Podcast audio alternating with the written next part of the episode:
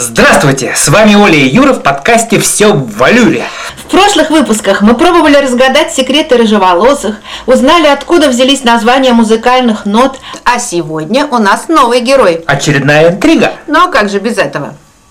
Я превращаюсь в слух. Одно кулинарное событие запечатлено на картинах, выставленных в окнах до сих пор сохранившейся в Совой гостинице, и каждый год отмечается тем, что в ней подают шоколадный суп с марципановыми фасолинами. Вот и загадочка. Дело в том, что по легенде, в 17 веке в ночь наступления на город войск герцога Савойского одна женщина решила отнести своему мужу горячей еды, а именно фасолевый суп.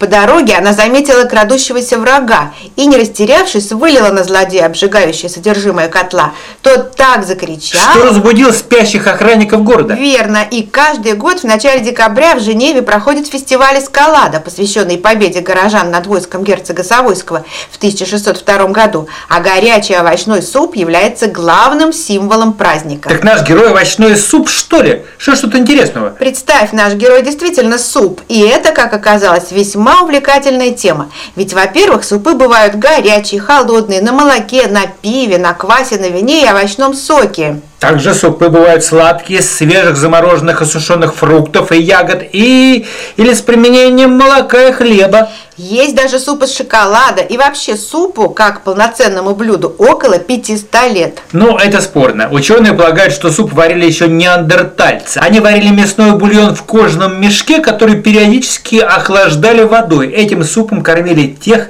кто не мог есть нормальную по тем временам пищу. И тогда тут уместно вспомнить любопытный факт.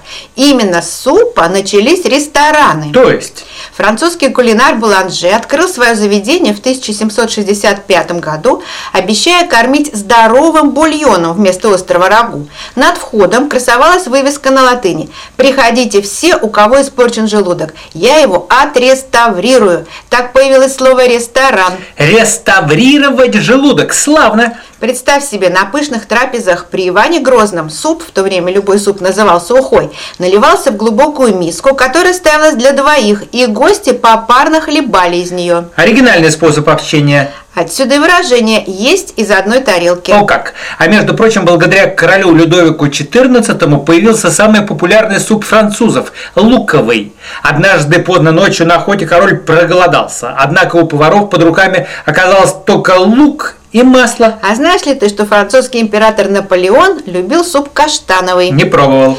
Ну а вот в Азии деликатесом считается суп с гнезда ласточек. Основной ингредиент – слюна птицы селингана, которой она делает свое гнездо. И это самый дорогой суп в мире. Экзотика. И все же авторитетное британское издание The Guardian признало украинский борщ одним из самых лучших и самых вкусных праздничных блюд в мире.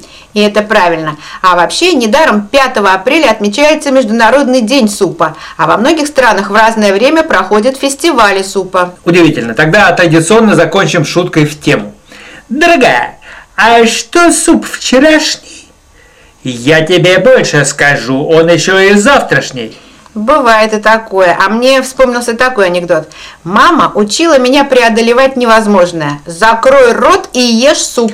Суп это хорошо. И не пойти ли нам поесть? Не возражаю. А пока до новых подкастов. Чтобы у вас и у нас было все, в валюре.